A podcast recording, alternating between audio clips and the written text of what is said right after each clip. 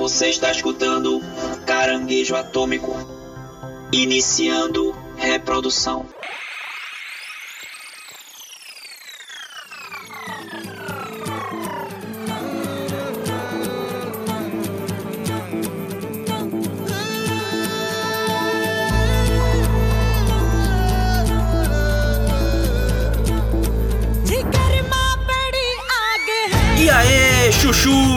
Estamos começando o Caranguejo Atômico.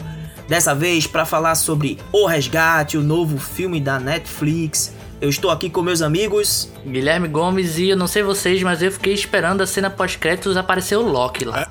não apareceu, me decepcionou. Aqui é Paulo Silva e eu também tenho medo dos Goonies do inferno. pra, ó, pra quem sai nas ruas de Recife, principalmente de noite, Medo de nada. tem bastante Goonies do inferno, né, velho? Tem outra- outras atrocidades também, mas os Goonies do inferno é, com certeza é uma das aparições que É, temos. os Goonies do inferno seria basicamente um jeito inglês de falar os trombadinhos, né? É, exatamente.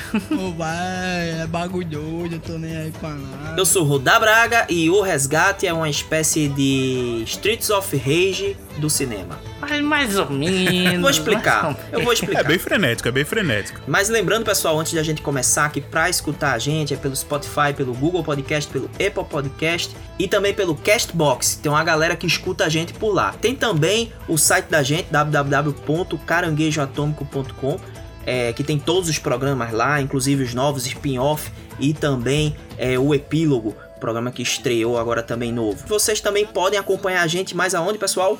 O Da roubou a minha fala do site eu estava acostumado sempre a falar, mas eu vou falar aqui, lembrando a vocês. Seguir a gente no Instagram, o arroba Caranguejo Atômico Podcast. A gente costuma postar bastante coisa lá. Quando sai episódio, fotos nossas, montagens da galera que participa com a gente também. Pode dar o seguir lá, ser nosso seguidor no arroba Caranguejo Atômico Podcast. E tem o Twitter também, né, Paulinho? Isso, que é arroba caranguejoat. No Twitter a gente posta sempre que tem alguma opinião, alguma notícia, a gente também tá postando, conversando com vocês lá. Inclusive desabafando, porque além de Rudá ter roubado a fala de Guilherme, Guilherme roubou a minha fala. É uma bola de neve. E tem também o nosso YouTube.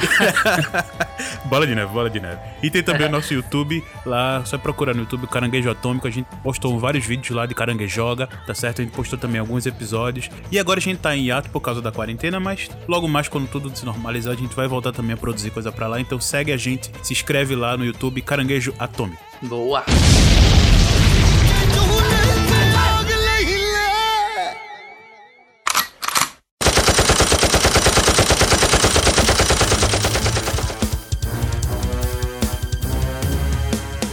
É isso aí, pessoal. A gente tá hoje aqui pra falar sobre O Resgate, esse novo filme aí com um rapaz com um nome bem difícil de falar, né? Todo mundo sabe aí que meu inglês não é muito bom. É o Chris Hemsworth.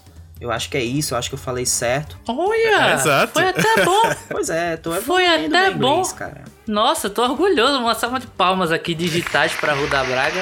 Estou, orgulhosíssimo. ação do Netflix é um trabalho de responsa. O longa foi roteirizado e produzido pelos irmãos Russo e protagonizado pelo Thor, né? É, e ele conta basicamente a história, a história é muito simples, um plot muito simples, sobre um mercenário que foi contratado para resgatar o filho de um traficante indiano. O filme se passa todinho lá em Bangladesh. Vocês, o que é que vocês acharam aí do filme? Pois é, cara, eu fui impactado de um jeito relativamente neutro por esse filme. Quando ele chegou, eu achei, ah, tá, vai ser só mais um filme de ação mediano da Netflix. Já estava um pouco traumatizado com o Esquadrão 6, que não foi nem um pouco é, a- Nossa, acima cara. da média, foi completamente abaixo da Piores média. filme um de todos bem- os tempos, para vocês. É, um- é quase como se fosse uma, uma pior versão do La Casa de Papel. E olha que eu não gosto tanto assim de La Casa de Papel. então, já imagino o que, é que eu acho desse filme. Coitados, velho, coitados.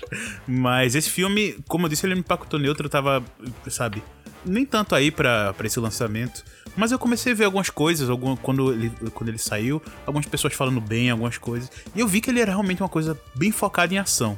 E, cara, isso me, me fez ter outros olhos pra isso e também me ajudou a ir lá e consumir esse filme, assistir esse filme. E que foi algo totalmente surpresa pra mim. Lógico que a gente não vai falar tanto spoiler aqui, mas só uma coisinha que é, que é logo no comecinho do filme que ele já começa na ação. Então ele é um filme que ele tem um roteiro bem simples, É, vocês não vão achar uma grande complexidade, um roteiro bem simples, mas ele consegue, nessa simplicidade, fazer ótimas cenas, ótimas filmagens, coreografia. Né? Afinal, a gente viu aí como roteiro e produção dos irmãos Russo, e a direção do filme é o Sam Hargrave, que ele trabalha já com os irmãos Russos no filme, nos filmes da Marvel. Né? Ele era a parte de direção, de coordenação dos dublês dos filmes dele. Então é meio que uma troca ali, né? Agora você tem os irmãos, os, os irmãos Russo, em vez da direção, eles estão na parte de trás da produção e roteiro, e agora o Sam Hargrave, que fazia a parte de, de bastidores com os dublês, tá ali na direção. E essa troca foi muito boa, porque acho que eles conseguem trabalhar muito bem, fazer esse filme de um jeito que funciona muito direitinho, muito coeso. É um filme simples, com ação ótima,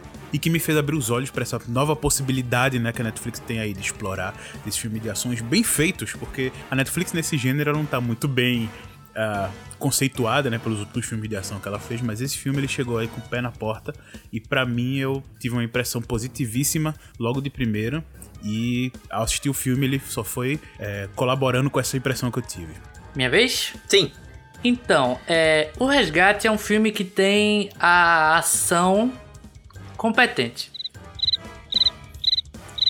E provavelmente esse é o único elogio que você vai me escutar falando do filme. Ah, cara, eu também não conhecia nada do filme. Eu assisti há poucos momentos atrás dessa gravação para poder fazer o programa. Confesso que ia ser um filme que ia passar totalmente despercebido se o Rudá não, não tivesse dado a deixa da pauta pro programa. E cara, eu acho assim, a ação é muito boa, puta filme de ação, assim, mas me, ele tem uma série de clichês, ele tem uma série de coisas mastigadas que a gente já viu infinitas vezes e ele cospe de uma maneira muito legal para para você assistir assim e se divertir somente pela ação. A história é simples e ainda bem, porque a gente defende muito aqui que menos é mais mesmo, que é, o problema meu com do filme não é a história ser simples, é que a história é algo realmente que não é o foco do filme e é muito cheia de coisa que a gente já viu. A ação é bem executada, gosto da, da parte de ação. Tem uma das coisas que eu mais gosto de filmes de ação, que é o plano sequência que é muito bem executado e tal. Como editor, eu gosto de ver quando é que tem o corte, quando é que não tem e tal. E a gente falou bastante sobre plano de sequência no episódio do 1917, você pode escutar também depois desse aqui. Mas cara, eu confesso para você que foi um filme bem okzinho para mim assim. Gostei da atuação do, do Thor, não vou falar Chris e nem, nem vou tentar me arriscar no nome dele aí.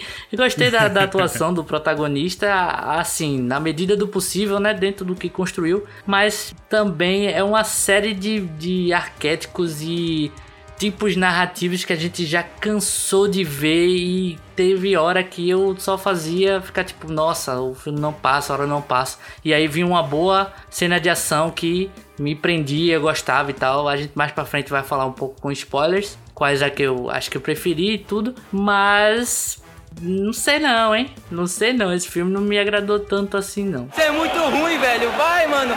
É, eu, eu particularmente é, me interessou a, depois que eu vi uma crítica, né? É, eu não tava muito ligado. É claro que quando a gente vê que a gente fica, quando eu fiquei sabendo que o roteiro era dos irmãos russos e também tem bem grande estampada lá a cara do, do Chris Hemsworth, né?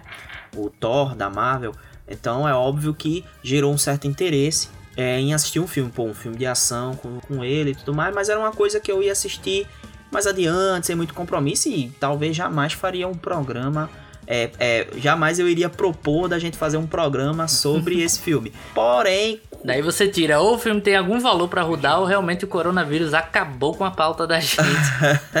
Não, então, quando eu quando eu li uma crítica, né, me interessei mais. Eu vi uma crítica positiva sobre o filme e me interessei em assistir, né? É, na, na crítica, inclusive, falava de uma grande cena de ação e plano de sequência. E aí eu me interessei em ver porque eu já imaginava que não seria um grande filme de história, não teria uma grande história, mas teria um grande cena de ação. E de fato se confirmou. Quando, quando eu assisti, de fato, é, realmente é um filme que não tem uma história é, é, uma história muito recheada, né, de acontecimentos ou de coisas relevantes ou que vai fazer você refletir e tudo mais. Acredito que também é, a proposta é justamente essa. O roteiro mesmo ele serve como uma, uma grande escada, né, para diversas cenas de ação. E, e essa consciência é, tanto do, do, dos roteiristas, né, dos irmãos Russo, como do próprio diretor Sam Hargrave, né, que é um que é um é um cara que, que coordena dublês. Então essa consciência de que o filme ele, ele, ele tem muito mais valor nas cenas, nas suas cenas de ação, né, é do que é, isso, uma suposta história, diálogos e tudo mais, é, faz com que o filme é, seja legal. Eu, eu gostei do filme, acho que eles preenchem muito bem de ação, né? As cenas que, que poderiam ser de desenvolvimento, né? E eu acho que eles fazem isso de maneira muito competente.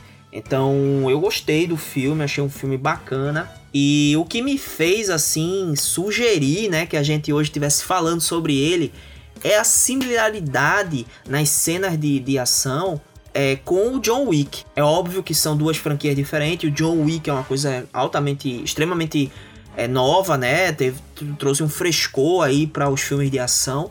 É, mas a gente tem que é, perceber a similaridade dessas duas obras no quesito de cenas mesmo, de cenas de combate, né, corpo a corpo, né, nos efeitos, no, em, no resgate aos efeitos práticos, né, uma coisa que a gente viu um pouco mais atrás em Mad Max, que é uma obra superior a essas duas, em termos de história, em termos de tudo, mas a gente tá resgatando, me parece que é um ponto positivo pro, pro cinema de ação nos dias atuais, né? Um cinema que já estava muito desgastado, é, na minha opinião, com é, um excesso de computadorização gráfica, né? De excesso de computação gráfica. Não que esse filme não tenha, tem bastante. E até precário em alguns momentos. Sim, mas sim. eu concordo com você que é, essa coisa de John Wick mais combate trocado, né? Uma coisa mais bruta mesmo, rústica. É algo que não foi o John Wick que inventou, mas ele popularizou e ele estilizou de uma forma que está sendo adotado por filmes legais, cara.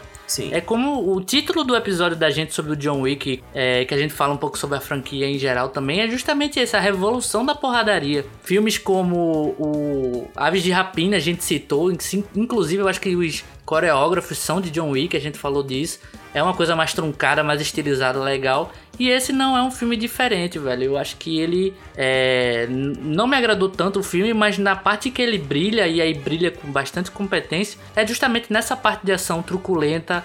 Não falo nem o plano sequência, mas a parte com que ele, ele é truco, ele bate, ele recebe uma porrada, ele atira e aí ele recarrega, ele faz tudo isso ao mesmo tempo, dando aquele senso de, de realismo, né? Não é aquela batalha que tá rolando uma puta trilha sonora épica atrás, e aí tem tomada de, de helicóptero filmando de cima e de baixo e tal, e, e muita gente olhando. Não, é uma coisa bruta, simples e que faz o seu efeito é. ali, né? Sim. Faz o efeito na cena. Mas o estilo de esse estilo de ação, né, a la John Wick, que esse filme bebe nessa fonte, é justamente um estilo de ação que prioriza muito é, o, o combate corpo a corpo, as cenas de tiro e tal, misturando ali, né, luta com tiro e e para Sim. além disso são várias é, pequenas pequenos planos sequências, né, em cada cena. É, John Wick mesmo tem aquela cena clássica que ele tá na boate, que ele vai, é, ele vai atirando numa série lá de, de russos e tal, que ele vai na boate matar o filho do cara.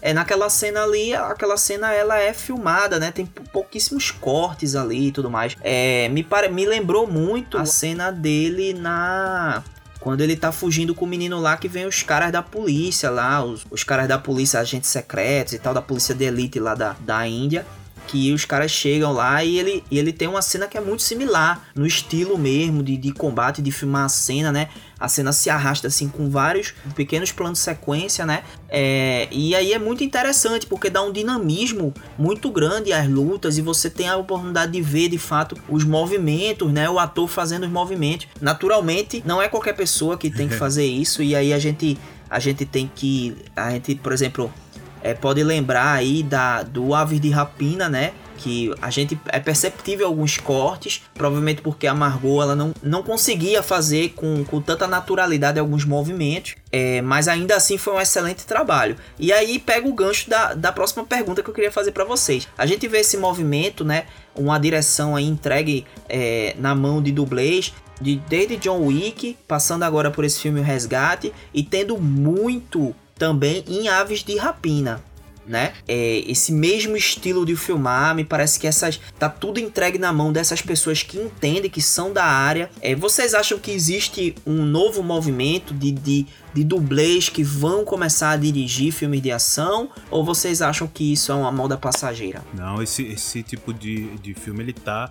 Assim, ele já veio desde a moda, né? Ali, se a gente for pegar desde do, do, dos anos 2000 com Jason Bourne que foi ele que disseminou esse estilo de luta mais truncado ali do, do estilo de arte marcial ali do leste europeu, que eu não vou agora saber o nome, mas que contaminou. Cravo Magá, eu acho. É, eu não tenho certeza se é o Krav Maga, mas é, é, é, é, desse, é nesse estilo Krav mesmo. Maga é muito- israelense. Israelense, ah, então não, não é. e, e ele chegou contaminando eh, vários filmes, tanto que até 007 ele foi contaminado um pouco com essa com esse estilo de ação frenético que Jason Bourne ajudou a popularizar no cinema. E esses filmes de ação eles estão chegando com, com bastante força. A gente teve aí já John Wick, que mostrou justamente essa característica de você trazer alguém do, do ramo técnico da ação, né, que seriam os dublês, para a parte do cinema, da direção em si. Ah, e esse filme agora é mais um exemplo disso. Alguns anos atrás tivemos um excelente, mas infelizmente não ficou tão popular assim, o Atômica, com Charlize Theron. Que ele tem também essa pegada de ação frenética. horrível. Odeio ó, tá vendo? O Guilherme não gosta de filme de ação, a gente já sabe disso. É lógico que eu gosto de filme de ação. Eu gosto de filme de ação bom. Atômica é terrível. Mas Não, as, cena- Atômica é as cenas de, Atômica é de, de ação, de luta em Atômica é, é- são, são muito boas. São ok. Ó, tá vendo? O Guilherme não gosta de filme de Charlize. Theron. Charlize Theron é, é... Eu gosto de filme de ação bom. Eu gosto de filme de ação Atômico bom. é bom, Atômico é bom. Vão, se vocês não conhecem, vale a pena dar uma olhada assim, é bem legal. É, os mesmos diretores de John Wick, né? Exato, e, e, sabe, trazer essa, essa nova visão para o cinema de ação tá se mostrando algo muito positivo, porque a, a você traz um pouco de realismo e ao mesmo tempo você não fica com a câmera tão ah, distoante como alguns filmes de ação, porque a gente vê alguns filmes que os atores eles não são muito, ou eles não estão ah, muito bem dirigidos, ou ele não tem capacidade, eu não sei o que acontece, mas tem muito filme de ação aí que a câmera é tudo tremido. Quando ele vai fazer alguma ação, a câmera basicamente só fica tremendo e você só vê um vulto fazendo, dando uma porrada, dando um soco, dando um chute. E John Wick, como esse filme também, eles deixam a câmera muito mais clara do que tá acontecendo. Você consegue ver toda a ação, você consegue ver a coreografia, entender o que essa coreografia quer passar naquela luta, quem, com quem ele tá lutando, o que é que ele tá fazendo, quem tá apanhando, quem tá batendo. E isso é, é muito mérito justamente porque você tem profissionais de ação dirigindo também. Ou, na- ou pelo menos na parte de direção, ou, ou na parte muito mais de, de criação do que só, só a parte técnica de, de assessorar ali os atores nesse, pra esse tipo de coisa. Esse tá trazendo filmes de ação muito mais claros, muito mais fáceis de você enxergar, de compreender o que tá acontecendo. E isso é ótimo, porque esse filme, por mais que ele seja até um, um filme de ação ali, um, um tempo médio ali de uma hora e quarenta, ele não deixa você tão cansado e você não fica confuso porque você consegue entender tudo que tá tendo ali. A ação ela é explicada, você consegue entender, ele fez isso, ele vai passar pra fazer aquilo ali e aquilo depois vai acontecer e tá acontecendo, ele vai fazer isso, ele tá sofrendo aquilo e a gente consegue ver, conseguir ver isso com muita clareza e eu digo que é um mérito total desse tipo de profissional assumindo a direção, mostrando que eles têm um, uma, muitos deles, principalmente esse que a gente tá vendo agora, tem uma capacidade bem legal também de fazer uma boa direção, trazendo essa nova visão pras câmeras que o filme só tem a ganhar com isso.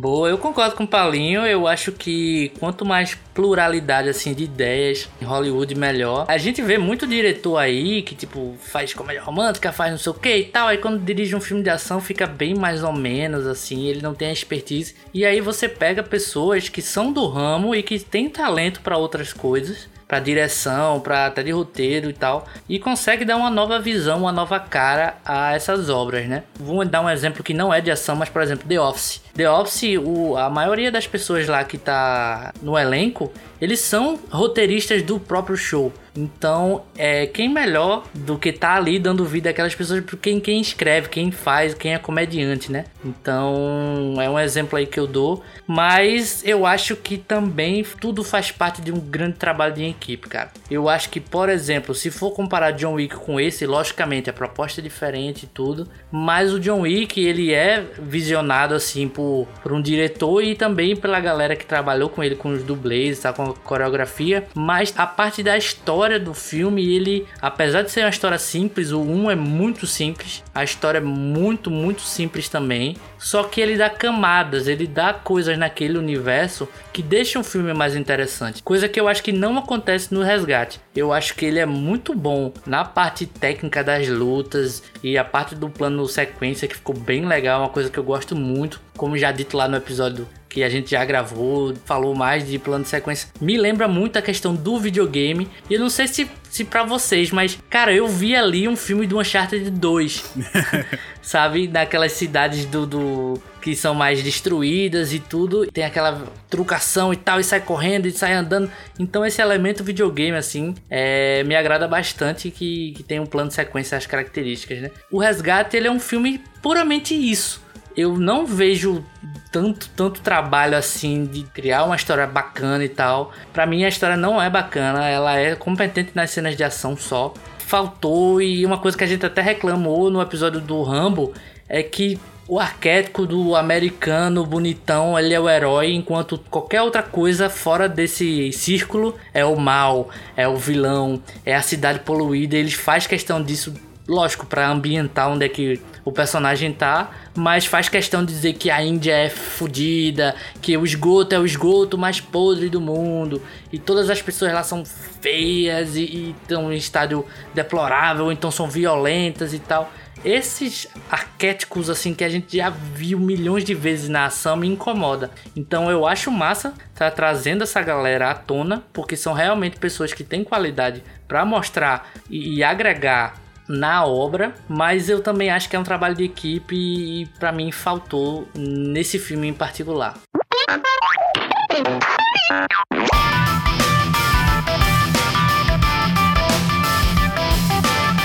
A gente vai entrar agora no bloco de spoilers, então quem, quem ainda não assistiu, é, é, segura um pouquinho aí o podcast, né? Corre lá para assistir e volta já já para terminar aí de ouvir o nosso podcast, beleza? Vamos entrar agora no bloco de spoilers. Bem, enfim, a história é simples, né? A gente já discutiu isso aqui, mas ela parece dentro dentro do propósito parece funcionar. Eu até divido essa opinião, Guilherme. É, me incomoda esse apesar do, do, do protagonista não ser estadunidense, ele é australiano, se eu não me engano. É, me, é sim, sim me, me incomoda. Eu falei do é americano sempre... ali porque é mais nos outros filmes, né? Que a gente tem até em anos é, 80. Não, mas assim, o seu ponto É mais o homem branco. É, os, os, Sim, o homem branco que vem de fora e ele é a solução. Parte desse, desse conceito mesmo, do, do cara é. lá, do homem branco caucasiano que vai lá salvar, né, o, o, o dia, né? Eu concordo, me incomoda esse tipo de filme, né? É, principalmente porque retrata é, uma Índia sempre aquela a mesma Índia de sempre é a mesma forma como eles retratam o Vietnã, o mesmo Vietnã de sempre, quando eles vão pra Tailândia, a mesma Tailândia. O México, sempre, sempre México de sempre, o cartel. O mesmo México de sempre. Então, me parece que eles não, não conseguem valorizar e, e, e valorizar as coisas que tem, as, as coisas legais que tem na própria cidade. Que no final das contas, todas, no final das contas, todas as metrópoles mundiais, elas se assemelham um pouco, né? A Índia tem uma, tem uma, uma capital que não, não tá andando boi no meio da rua, nem tem aquela galera lá criando galinha, não sei o que. Não é, não é tão, tão subdesenvolvida. Não é só isso, como, né? Exato, como ele já trata. A mesma coisa o Brasil, né? A galera vem pra cá e sempre faz o cara é, correndo na favela, né, e tal. E não é, o Brasil tem grandes metrópoles, então me parece que eles têm, sempre têm essa dificuldade realmente de retratar, isso me incomoda. Eu fico triste com isso. De qualquer forma, eu acho que tem um ponto que eu queria destacar que eu acho positivo, que é a questão dos coadjuvantes indianos que tem no filme, né? Eu acho que eles trabalham muito bem. Inclusive, eu esqueci o nome daquele do, do, do outro cara lá que é é o personagem é o Saju. Que é capanga, né? Ele é capanga do, do Nossa, pai do ele, menino. Pra quem jogou Assassin's Creed 3, ele é igual ao Connor, velho, o protagonista. ele lembra é, muito. Ele é parecido. muito parecido, muito velho. parecido. Ele parece um índio americano, ele não parece um indiano, engraçado. Sim. E ele, e ele manda muito bem nas cenas de ação, cara. Ele, ele tem uma desenvoltura, né? É muito boa, assim. Eu fiquei impressionado que ele faz de igual para igual com qualquer ator Naturalmente a gente sabe que, que existe uma indústria muito grande, né, na Índia, que é Bollywood. e É maior até que Hollywood, na ação. A gente verdade. tá- é maior até Sim, que Hollywood. A gente tá até acostumado a ver, a ver de uma forma meio ridicularizada a coisa, alguns filmes assim, meio estranhos, né? O cara lá com bigodão, com, com a roupa lá de, de guarda de trânsito, batendo nas pessoas, dando tapa nas pessoas. Tinha um filme que o cara, que, que eu vi que o cara, a cena de ação do cara era, era uma mais mentirosa que a outra, mas tinha uma específica que ele batia nos caras dando tapa, velho. Ele não sei qual era o problema É. dele, ele fechar a mão e dar um soco. Ele, ele batia nos vilões lá dando tapa e tal. Então tem uma coisa meio cômica. Mas de qualquer forma, esse filme ele teve esse ponto positivo de mostrar que existem atores talentosos, inclusive no gênero de ação. Que uma vez bem dirigido, você pode ter ali também grandes astros de, de ação e Claro, não, claro. O próprio Pirralho também, o Ov, né? Isso. O nome O dele. Ove, isso. Ele, do personagem, ele manda bem, Manda o Pirralho bem. manda bem, sim. Manda bem. É, é legal. O que me incomodou foi mais o, o cenário, sabe? A ambientação e tal. É. É, realmente, o filme ele sofre desses clichê, desse estereótipo que há muito filme desse de Hollywood ele acaba pregando isso. É a parte ruim que eu realmente também acho do filme. Mas, ele, como vocês botaram, ele consegue dividir muito bem o tempo de tela com os três protagonistas do filme. Por mais que o Chris Hemsworth, que é o, o grande astro ali do filme, tenha a, a maior parte de tela, mas ele consegue dividir muito bem entre o menino, né, entre o Ove, e o Saju, que é meio que o, o capanga lá do pai dele, que, que é da da gangue da Índia, né? E ele consegue fazer essa- essa, diferença, essa mudança de tela pros três, sem ficar algo muito cansativo ou, ou algo, aqueles cortes muito mudando totalmente de assunto, porque eles todos eles estão envolvidos nessa situação. E, e esse é o que eu acho legal do roteiro ser bem simples. É, muitas pessoas, como o Guilherme falou, podem não ter gostado de quão simples e básico e clichê o, o roteiro é, mas ele consegue aplicar os clichês de uma forma muito boa. Ele basicamente é Pra mim, eu vejo justamente quase como se fosse um, novo John Wick, da, da, só que da Netflix. Porque ele consegue trazer aqueles clichês que a gente tem clássico do filme de ação. Só como ele tem um roteiro simples e algo muito bem fechado, não ele não enrola muito na história. O legal é que ele não, não passa muito tempo contando a história. A história é contada ao longo do filme pelas ações, memórias ou falas de personagens. Isso ajuda a integrar, a deixar o filme muito mais dinâmico. Porque o filme, ele basicamente é, ele não tem tempo para respirar, ele já começa a se respirar e, você tem no máximo o quê? Cinco minutinhos ali de ou conversa ou de uma outra cena, outra para respirar, mas o resto é só ação, ação, ação e ação. E, isso juntando com esse roteiro mais simples, para mim ele faz todo esse sentido e, e aplicando esses clichês de uma forma bem legal. Infelizmente tem esse, esse ponto ruim né, dos estereótipos, mas os personagens que ele apresenta, ele apresenta de uma forma muito bem orgânica. Os vilões também que ele apresenta no filme, acho também muito orgânico. E os protagonistas são bem divididos, deixando não deixando cansativo ou até falso algumas transições. Eu acho ele conseguiu fazer um trabalho muito bem feito nesse ponto. É, além do, do Chris Hemsworth, a gente tem o, o David Harbour também. Então você tem dois atores aí, né, grandes de Hollywood e tal. E o resto do elenco basicamente é todo um elenco é, de. Hollywood, né? Um Desconhecido. elenco desconhecido, local e tudo mais. É, eu achei interessante. Não, isso aí é legal. Agora, eu concordo, cara. Eu tô falando da história assim, não é que eu esperava ser um show de atuação, um show de história e tal. Não esperava. Mas realmente alguns clichês, eu sei que, tipo, algumas estruturas de ação vão ser sempre a mesma. Sempre você vai achar que o mocinho vai morrer no final, e aí tem um, a reviravolta, tem a grande batalha e tudo. Principalmente filme de resgate também tem essas reviravoltas e tal, e, e- e fórmula, né? Agora, o que me incomodou, velho, é que às vezes é tão clichê, tão clichê, que tem cenas que eu sei, eu sabia exatamente o que ia acontecer. Por exemplo, a, a cena, aí é que tá, é, é uma cena que vem outra, vou dar dois exemplos. Uma me impressionou e a outra foi, eu consegui adivinhar exatamente o que é que ia acontecer por já ter visto tanto filme de ação. A primeira que me impressionou foi justamente quando os Goonies do mal, né, os trombadinhas da ainda chegam. E, cara, eu fiquei surpresa, eu fiquei muito é, animado assim e tal, mas o cara senta porrada nos pirralhos, velho.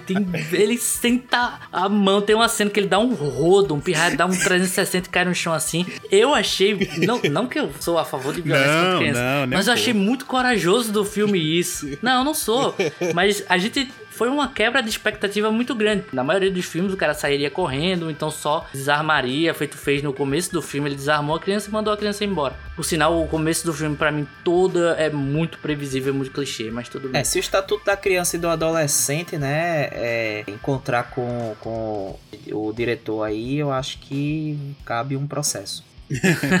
pois é. E aí, velho, eu, eu aqui foi uma quebra de expectativa. Caramba, eles tiveram coragem de sentar a mão em pirralho e tal. E ficou uma coisa curiosa. Quebrar o vidro da porta de um carro na cabeça de um. É, eu É, achei pois extremamente é, velho, violento, aquele- né? Eu pensei que ia ficar só no tapa. Sim, sim. E aí foi uma quebra de expectativa pra mim positiva, porque me tirou da cadeira assim, uou, eles fizeram isso realmente, caramba. Falta de respeito com as crianças. As crianças não merecem isso. Só que logo depois vem uma, uma sequência de, de cenas que pra mim eu adivinhei tudo que ia acontecer. E eu não tô falando isso porque a gente tá gravando. Quando disse precisamos de backup, mudou a cena pra um cara branco na Índia, de óculos, tocando uma música escrota lá, um rap de estranho, eu consegui ler tudo. Nossa, esse é o arquétipo do cara que já conhecia o protagonista, que tá vivendo naquela região e vai trair o cara. E, e o pirralho vai, vai matar ele, ou eles vão conseguir fugir e tal. E foi exatamente o que aconteceu. Toda aquela cena ali, toda aquele, aquela sequência tudo aconteceu exatamente como eu sabia que ia acontecer, porque já aconteceu milhões de vezes em outros filmes. O ator até do Stranger Things lá, o David Harbour, né? Ele, ele fez até uma participaçãozinha, porque é, é curta e tal. Mas eu acho que foi mais pra dizer assim, ó, é um filme da casa da Netflix, tamo todo mundo junto, e é isso aí. Ah, velho, pra mim a história pode ser simples e, e reinventar um pouquinho. Eu acho que foi, foi feito com o troco do, do pão ali da Netflix e deram pros caras se divertirem. E foi justamente o que eles fizeram. Eles se divertiram no que eles são competentes e no resto ficou faltando. Tanto na parte da história em si, quanto na parte de efeitos, né, cara? Tem horas, velho, que dá pra ver o chroma key no- na cabeça da pessoa, assim. Até printei e mandei pra Paulo na hora. e, helicóptero mal feito e tal, mas isso aí eh, nem me incomoda tanto. Agora, um chroma key... O helicóptero ali me parece que faltou recurso. Parece que eles estavam nas últimas ali de dinheiro. A ideia que eu tive desse filme é os caras pegaram um troco pra se divertir e eles fizeram o que eles são bons, que é cena de ação sem é prático, sem sem efeito especial. É, eu, eu concordo aí com, com o Guilherme, né, na, nessa questão. Acho que de fato tem esse, tem essa, esse clichê, né? É, e também acredito que não é porque o filme ele é simples, né? Ele tem uma história simples que ele não pode se reinventar, né? A prova disso é o. John Wick. O John Wick é um filme extremamente simples. Ah, o, o plot dele é muito, muito é, banal, né? É, mas é um filme extremamente inovador. Pois é. Outro exemplo que eu posso dar rápido é tipo um lugar silencioso, velho. Um lugar silencioso é um filme que foi feito com pouca verba. É um filme, teoricamente, sobre criaturas que matam homens e tal. E ele conseguiu trazer aspectos novos. Sim. Novos, né? Conseguiu trazer coisas novas, assim. Sim, sim. Lógico que a comparação ação com suspense e tal é diferente, mas eu- é isso que, é- que você tá falando. É dentro do simples tentar trazer uma, uma nova cara, né? Aham. E esse filme, pra mim, ele peca muito nisso. Muito, muito mesmo. É, é porque essa, essa, história de sempre, né, cara, do, do soldado que tem um trauma, que é um, um lobo solitário, que ele vai no, no lugar pra cumprir a missão, mas ele tem um código de honra e ele quer se redimir, aí ele, ele vai cumprir mesmo contra tudo e contra todos, mesmo tendo a possibilidade de deixar a missão pra lá, ele vai cumprir a missão até o fim. Então, esse código de honra Exato. Exatamente. é, que é muito comum lá no, no, no universo estadunidense, que é um universo muito bélico, o pessoal é muito, tem muito essa coisa, né, militar e tudo mais. É uma coisa que talvez não canse tanto, né? Mas também revela uma preguiça, né? É, é, revela uma preguiça, assim, de se fazer uma história diferente, uma coisa de empreender um universo diferente. E se focando em outro gênero que a gente nem falou tanto aqui, que é o homem maduro com traumas cuidando de crianças que vão mudar esse coração. A gente já viu isso em Logan, Sim. a gente já viu isso em The Last of Us. Não, e muito atrás, outras histórias antigas, né? Até um Tira no Jardim da Infância você tem essa história aí. Arnold Schwarzenegger. Mais ou menos, assim mais ou menos, né? É, não. Eu queria, caramba, eu queria ver Schwarzenegger sentando a mão no... É, não, tô brincando. Olha aí, tô brincando, tô brincando. Guilherme violento aí, ó. Não, tô brincando. Quanto é criança não pode não. Quiet. Agora, falando do nosso queridíssimo Thor. Assim, ele manda bem, né? Nas cenas de ação, acho que ele manda bem. É, é, vocês acham que ele é um bom ator? Como é que vocês veem o Chris Hemsworth? Porque é, eu, eu, eu tive uma impressão muito positiva dele no, nos dois filmes finais ali de Vingador, de Vingadores, o Guerra Infinita e o Ultimato, né? Tem uma cena, inclusive, que eu me lembro muito bem, assim, que, que ele ele tá com a boca tapada lá e o irmão dele morre, né? O Loki morre e ele consegue, através do, do, do olho, passar mesmo uma expressão de dor, de que ele tá Sim. sentindo, de, de remorso, de, de, de raiva. Ele consegue passar, ele tá, ele tá com a boca tapada, né? Ele tá só parte da expressão facial. Então eu fiquei com a, com a impressão muito positiva dele nesses dois filmes. Ao longo dos filmes ele, ele, ele manda muito bem, assim. Eu disse, pô, esse cara, esse cara não é só um rostinho bonito e, e, e braços musculosos. Esse cara sabe atuar. Tá muito bonito. Parecendo um herói diferente. E aí, com o resgate, não que a atuação dele seja ruim, mas me parece o Thor, velho. eu não sei, eu não sei se é a cara dele, porque a gente já ele, ele já ficou tão ele ficou tão marcado pelo Thor que a gente não consegue ver ele em outro filme sem ser o Thor, ou se de fato ele sempre interpreta o Thor. O que é que não. vocês acham? Eu, eu consegui diferenciar bastante ali. E, e justamente, para mim, eu acho ele um ator muito versátil. Pelo menos nesses, nesses, nessas áreas que a gente mais vê ele atuando, né? Que é a parte de ação Exato. e de comédia. Ele tem esse tom, ele consegue ficar sério quando tem que ficar sério. Na, na parte do Thor, nesse filme ele nem tem tanta piadinha, acho que tem uma, duas piadinhas no máximo, coisa de meio segundo só pra eh, dizer que tem, mas o filme é basicamente 100% ação não tem nem um pouco de comédia ali. E ele consegue se mostrar um, um ótimo ator de comédia quando ele faz lá o filme do Vingador, do Thor. E quando fez aquele filme bem mediano das Novos Caça-Fantasmas, né? E. e... Quase um geleia. Caralho, a galera vai sair desse programa pensando que, que eu não gosto de criança, eu não gosto de mulher. Mas, mas não, o filme é ruim mesmo. Esse, Os Casos Fantasmas foi realmente foi bem, bem ruim. E ele tá se mostrando um ótimo ator de ação, sério também, quando ele fez esse filme, O Resgate. Porque ele passa o filme todo com, com um semblante sério, preocupado, né? Tem que terminar aquela ação, ou ele tem que terminar ali de, de salvar, de, de, impedir que o garoto morra. E toda essa seriedade eu consegui comprar isso. É, o Rodar não conseguiu diferenciar muito dele do Thor. Ainda bem que ele abriu a boca poucas vezes, porque quando ele abriu a boca, realmente é, o sotaque dele foi muito puxado. Não sei se ele fez tão puxado assim pro filme, mas é, eu, eu acredito que Bring nem. Tanto. pois é, o sotaque dele me lembrou bastante o sotaque do Thor. Puxa, eu não sei dizer exatamente, mas me remeteu bastante. Pra mim foi o sotaque do Thor porque eu assisti dublado. Então. Ah, não, okay. não, eu vi, eu vi legendado, eu vi legendado. E ele, ele tem um sotaque bem ele, de. Você fala mate, mate, mate direto no filme. E, mas, eu, mesmo assim, eu consegui a comprar o que ele estava vendendo ali de um, de um personagem sério. Botou toda a história do personagem ali ao longo do filme. Eu consegui comprar isso, a motivação, os motivos de, de daquilo tá acontecendo, dele pensar, dele agir daquele jeito, dele querer proteger o garoto. Eu consegui comprar ele, consegui me vender, me vender isso muito bem. Eu, eu realmente eu consigo ver ele um ator bastante versátil por causa disso. Eu concordo com o Paulinho. Eu acho que a gente tem um, uma visão muito errada dele é, pelos primeiros filmes do Thor, né? Que não. Ele era um ator que estava se descobrindo, ao meu ver, assim. Era um ator que ainda estava tentando entender qual era a linha de atuação dele. Ele mudou totalmente depois do, do Thor Ragnarok. Eu acho que ali é o estilo que ele gosta mais e se sente mais à vontade para atuar, que é entre a ação e a comédia.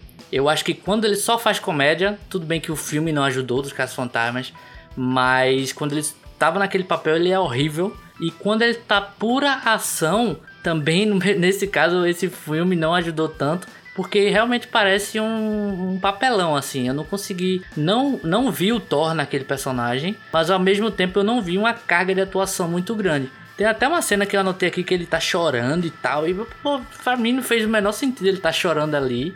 Não, não, não comprei. Mas é, eu, eu, concordo com o Rudar, pelo menos na parte do que ele se encontrou como Thor, ele aplica uma boa atuação. Ele consegue chorar, ele consegue fazer piada, ele consegue ser o berserker lutador o tempo todo lá. E você vê isso justamente quando ele tá gordo lá no nos Vingadores Ultimato comecinho, que ele é ali um, um, personagem de comédia, mas quando fala do Thanos lá, ele consegue chorar, ele consegue fazer essas coisas, né? Então eu acho que ele é versátil quando ele tá nessa de ação que puxa pro cômico, porque aí ele é aquele ator que tipo é, é muito bonitão e é muito fortão e tem aquela voz grossa e aí ele faz uma coisa de comédia e dá aquela quebra de expectativa expectativa e comédia é, sempre quebra de expectativa, por isso que é engraçado. Então, eu acho que ele é bom.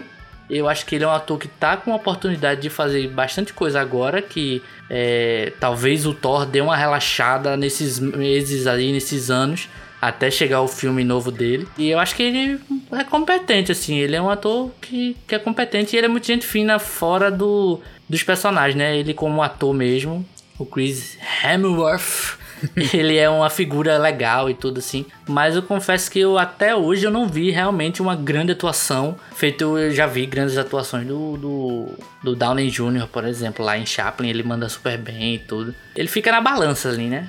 É, pra manter aquele corpo tem que Beleza. ser na balança mesmo. Mas eu vi um, um vídeo dele, velho, fazendo treino pro, pro Thor. É sinistro, hein, velho. Ele, ele realmente é um cara que treina mesmo, cuida do corpo. É, talvez porque ele, ele, ele realmente seja um astro, né, já de ação, né, tenha se identificado já com o gênero, assim como Schwarzenegger, né, que, que, que foi um astro de ação, mas que também sobre sobre fazer alguns filmes de comédia e tudo mais, né, e conseguir Mas investir o, também. Ele, quando quer, ele perde peso também, cara. Ele fez um filme que ele é um náufrago lá e ele tá muito magro. Sim, sim. Mas também foi só uma vez, né? Ele também foi não é um Christian. Bale, né? Então. Não, não, não. Mas eu vejo É um assim, ele, diferente. ele, ele é um cara que ele tem um- uma capacidade física, né, muito boa, assim. Ele, ele consegue treinar duro e realmente a gente compra que ele é um, ele é um mercenário, ele é o Thor, ele é, né, porque fisicamente ele treina muito, ele tá, fica muito bem fisicamente, ele parece realmente um cara de ação. É, não sei se, se na cabeça dele ele de fato é um cara de um astro de ação ou se ele tá pronto pra qualquer parada, né? Também ele tá com a carreira iniciando, então a gente vai ver muita coisa ainda desse ator ao, Sim, longo, sim. Do, ao longo dos tempos aí. Feito a gente teve a oportunidade de ver o Chris Evans, né? Que o Chris Evans, ele é esse astro, o Capitão América, fortão, bombado, não sei o que, mas ele já fazia filme de comédia faz um tempo, e quando quer fazer uns filmes de dramas legais e tal. Então é um cara que a gente viu a, a carreira dele há mais tempo e soube é, apreciar as nuances que ele dá, né? É, inclusive em Capitão América 1, a gente vê como no começo do filme ele tá bem magrinho, bem magrinho, e depois que ele sai daquela máquina lá, ele fica bem fortão. a gente vê a capacidade do ator mesmo de, de se entregar ao Foi a papel. transformação Pois é. mais rápida, né, de, de todos os tempos. Tá pensando que eu sou algum idiota? Agora, pessoal, a gente rumando pro final do programa, eu queria saber de vocês se vale aí um Resgate 2, né? Eles anunciaram que vai haver uma continuação, a Netflix topou fazer, mas eles não sabem se vão fazer um prólogo ou se vão fazer um spin-off. É, O que é que vocês acham? Vale uma continuação? É, dá pra se. Dá pra. Tem, tem coisa ainda pra. Ainda rende esse bolo? Pô, rende, rende. Ah, a gente vê ali no final que ele deixa. Ele tem um final quase corajoso, mas a gente no final não sabe se é corajoso ou não. Porque, lógico, a gente tá no bloco do spoiler, então eu vou contar o final do filme, né? Que basicamente, tanto o, o, o Sojo, que seria o antagonista que se alia a ele para o no final do filme, quanto o próprio Chris Hemsworth, ele, entre aspas, ali, morre no final do filme. Só que você tem aquela. Eles teoricamente morrem, né? Teori... É, não, o, o, Ságio morre porque ele leva um tiro na cabeça. aí, ok. Mas o Chris é, é, Hemsworth. não, isso aí, isso aí morreu É, mesmo. aí o Chris Hemsworth, você tem ali o, o trombadão, né? Que é meio que o- o- um dos pirralhas que ele bate lá no- na metade do filme. Aparece no final pra matar ele. Ele leva um tiro na garganta. Ele, lógico, não morre na hora. Ele fica agonizando. Olha pro menino conseguindo fugir, entrar no helicóptero. E ele cai no rio. E só que não mostra o corpo dele. E como a gente sabe, existe uma máxima aí no, no entretenimento, né? Se não tem corpo, não morreu. e muitas obras é E assim. dependendo da obra, tem corpo morto lá e ainda volta. É, tem muita obra que é isso. e no finalzinho mostra ali o, o- É. o, o garoto já a salvo na, na piscina do colégio. E quando ele sobe da piscina ali, ele até tá referenciando o próprio Chris Hemsworth no começo do filme, né? Quando ele entra no rio e fica ali meio que submerso, pensando, refletindo, meditando, sei lá o quê. E quando ele sobe, o garoto sobe da piscina depois dessa cena, que era bem parecida com esse do começo. Ele olha pro lado e vê um. A gente vê ali um vulto que é o vulto ali do, do ator, né? Do Chris Hemsworth. E a gente não sabe, pô, será que ele tá vivo? Ou será que é meio que quase meio que uma uma imagem que ele tem ali, quase como se fosse um, um guia espiritual, entre aspas, assim, pra ele continuar com essa vingança, porque o, o final do filme ele mostra que o, o antagonista, o vilão, morre, né? Uma das, uma das, uma das personagens da equipe do Chris Hemsworth, no final do filme, vai e consegue matar o vilão. final lá, numa cena meio que. Que é negócio de videogame mesmo, porque naquela cena final lá, velho, todo mundo tá de capacete, menos a equipe do cara. então você vê que realmente não é um filme real. Isso. É negócio de videogame mesmo, onde todo mundo tá sem capacete. Exato. Mas a cena da morte é depois ainda, né? Como se fosse numa festa. É quase como se É, fosse. sim, sim, isso é depois. É, né? meio que tá todo mundo a salvo. Ou seja, o garoto já foi resgatado, tá no colégio e mostra uma cena de provavelmente essa equipe dele se infiltrando no futuro, numa festa na, na mansão do vilão. E quando o vilão vai lá no banheiro, ela, a mulher vai e mata o cara. Então você tem isso, pô, o cara morreu. Mas você tem ainda aqueles vilões ali, o- o- as crianças do crime, né? Principalmente o que atirou no Chris Hemsworth. Então você tem esse personagem ainda com esse com esse peso e com essa história que pode continuar. Além do próprio garoto do Ov, que ele pode ter essa questão de vingança, porque ele meio que matou o, o tutor dele, né? Que por mais que seja do tráfico, o cara também. Ainda assim tem um pouco de emocional ali entre a relação deles, que ele era meio como se fosse o tutor, enquanto o pai dele, que era o traficante, tá na cadeia. E é até legal a gente ver esse ponto, né? Porque ele brinca com. É um mocinho, mas ao mesmo tempo o cara é da família do tráfico, sabe? É, é engraçado isso. E você pode ter essa, essa- esse campo pra ser explorado. Será que o Chris Hemsworth morreu ou não morreu? Se ele morreu, ele vai ser esse mentor espiritual ali do, do garoto pra ele continuar essa história? Ou ele realmente não morreu e ele vai buscar vingança? Ou por ele não ter morrido, o garoto vai descobrir que ele não morreu e ir atrás dele? O, o garoto do mal, né? Do, do, do, do Bangla- da gangue do Bangladesh lá. Então você tem essa, essa brincadeira aí que pode ser feita até no futuro. No passado a gente não sabe como é que vai ser? Mas no futuro acho que tem sim uma, uma- um caminho se informando. Até existe. O, a- o filme acabou de estrear, mas existe alguns leves rumores assim que estão rodando de que até o próprio Chris Evans, que a gente até comentou tanto aqui, possa estar escalado para um segundo filme. Até porque o, o diretor do, desse filme, que é, era o chefe que chefiava os dublês lá para os irmãos russos, ele foi também o dublê do, do Chris Evans no, nos Vingadores. Tanto que ele é até um pouco parecido, se você ver, ele é o, o personagem que faz o barbudo sniper da equipe. É o diretor, na verdade, ele. Tem uma. Lógico, aquela cena ele tava muito barbudão, mas se você pegar um pouco, eles até lembram. Pra você até se assemelhar a essa. dele ser o dublê do, do Chris Evans. Mas até o Chris Evans pode estar aí no meio. Então, continuação vai ter. Isso pode ser uma grande franquia que a Netflix está começando aí. E, como eu disse, tem esse futuro. Que existe coisas pra se pautar. Pra se for quiser continuar a história pro futuro. E se for um passado aí, realmente teria que pensar um pouco mais pra ver o que, o que, é que seria feito. É, eu não sou tão otimista feito o Paulinho, não. Eu acho que todos esses ganchos podem existir, mas são fraquíssimos pra continuar. Vai rolar porque a galera tá comprando a ideia do filme, tá indo assistir. Pode ter o, o, o Chris, mas eu não gostaria que ressuscitasse, entre aspas, assim, porque ressuscitar quem não morreu não dá. Mas que voltasse com o personagem, eu acho que se a, a Netflix queria fazer aquela história circular com começo, meio e fim simples, ela não foi do meu agrado, mas conseguiu fazer. Então eu acho que para os próximos podia ser outra equipe, outros personagens e tudo.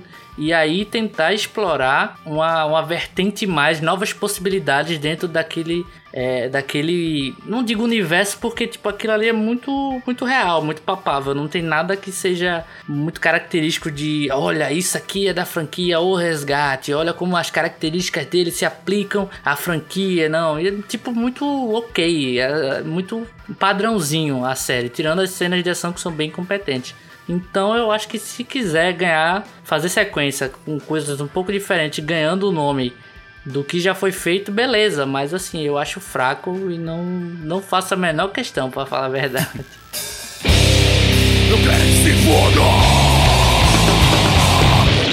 É, eu acho que rende sim. É, tem uma possibilidade aí deles se redimirem também, né? Fazer uma história mais interessante. Acho que eles deixaram bem aberto, né? Aquela cena ali, o cara cai no, dentro do mar, então sabe se ele morreu ou não, porque ao longo do filme o cara vai levando porrada, vai levando tiro, vai levando tudo que você imaginar, atropelado até por um carro e não morre, né? Continua Mas levando em consideração que o, o rio da Índia é podre, feito eles gostam de, de mostrar Ele caiu ali. dentro, vai subir só a caveira, né? É, ia voltar o Scorpion assim, só a caveira na E o cabeça. engraçado é que eu assim. pensei Nossa, exatamente mas- nisso, que quando mostra a cena dele af- afundando É. o rio, você consegue ver o céu. Eu tipo, hã? Isso na Índia? Pois é, e não, e na Índia que eles estão retratando, que é um- uma podridão, Exato, é né? pior ainda. Porque a gente também tá É, meio que... provavelmente aquela locação É. ali não foi nem na Índia, né, cara? Provavelmente foi em outro É, lugar. não é, cara. Botaram até o vilão lá parecendo o, cara do. o diretor do Sexto Sentido, pô. Shyamalan. Chama, chama lá, Shyamalan. sei lá. Sim, é, Night. Shyamalan. É. É, eu, eu acho que, que pode rolar sim uma sequência. Acho que, que rende uma, uma sequência. É um filme de ação bacana, então vale a pena. Talvez um prólogo seja legal, um spin-off eu acho que não cabe, né? Até porque não, não, não tem muitos personagens interessantes assim pra fazer um spin-off, né? É, então talvez um prólogo ou então a continuação mesmo, né? A gente ter aí o, o ressurgimento, né? É, a ressurreição aí do personagem de Chris Hemsworth. Não sei como é que eles vão fazer. Tyler, que a gente nem falou o nome dele. É, Tyler Hicker, né? E acho que cabe sim. Acho que seria interessante uma boa oportunidade para ele se redimirem.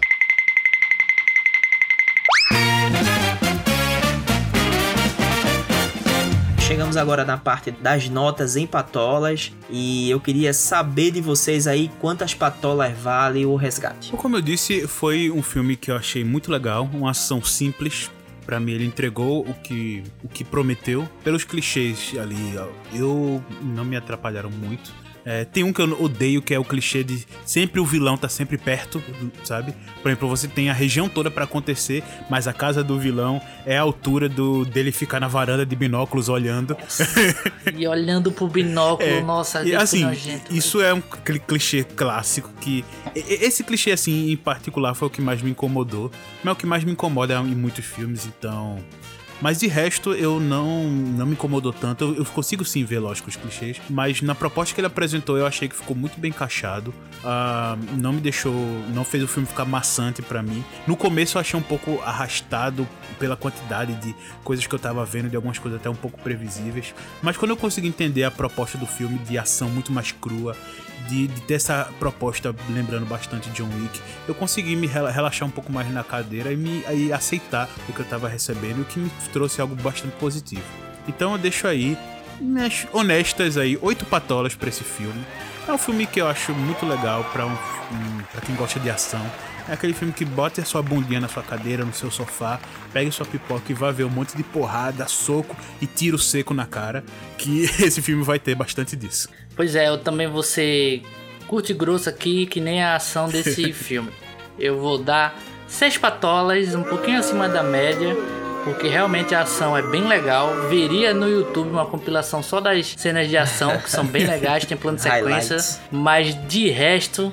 Não comprei de jeito nenhum, achei arrastado o começo, previsível. É, não tem problema a história ser simples, contanto que ela não te revele tudo o que vai acontecer praticamente através de clichês que você já está acostumado. Foi isso que aconteceu comigo. Mas também não é a pior coisa do mundo. Então, se você quiser tirar uma tarde aí Pra relaxar e ver uma boa violência, como diria Alex Delage em Laranja Mecânica, um pouco de ultraviolência é sempre bom, então pode assistir, mas pra mim o filme não funciona tanto. Então, seis patolas aí para o resgate. Eu achei o filme bacana, acho o filme um bom filme de ação, mas para por aí, né? É, queria fazer um elogio à direção do Son Hargrave, né? É a estreia dele na, na, na direção de um filme e ele manda muito bem, o filme é muito bem dirigido. No entanto, eu queria é, dar um, uma, uma vaia aí para os irmãos russos que já são, né, macaco velhos aí no, o- no cinema e que fizeram um roteiro realmente muito, muito simples, muito fraco, preguiçoso e sem nenhuma vontade de inovar, né, velho, de fazer um algo diferente. Em consideração esses dois fatores, a minha nota aí para o resgate é nota 7.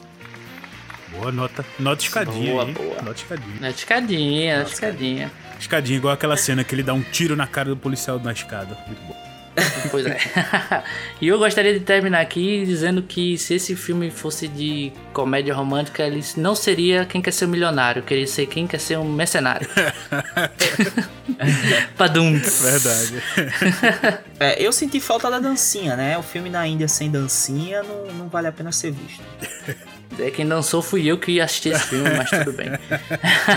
Então é isso, pessoal. Estamos terminando mais um episódio do Caranguejo Atômico. Espero que vocês tenham gostado e até a próxima. Tchau, tchau, pessoal, e fiquem bem. Valeu, pessoal. E por favor, tragam um martelo pra esse cara urgente. Pois é, no caso Machado agora, né? É, uma Tá precisando aí.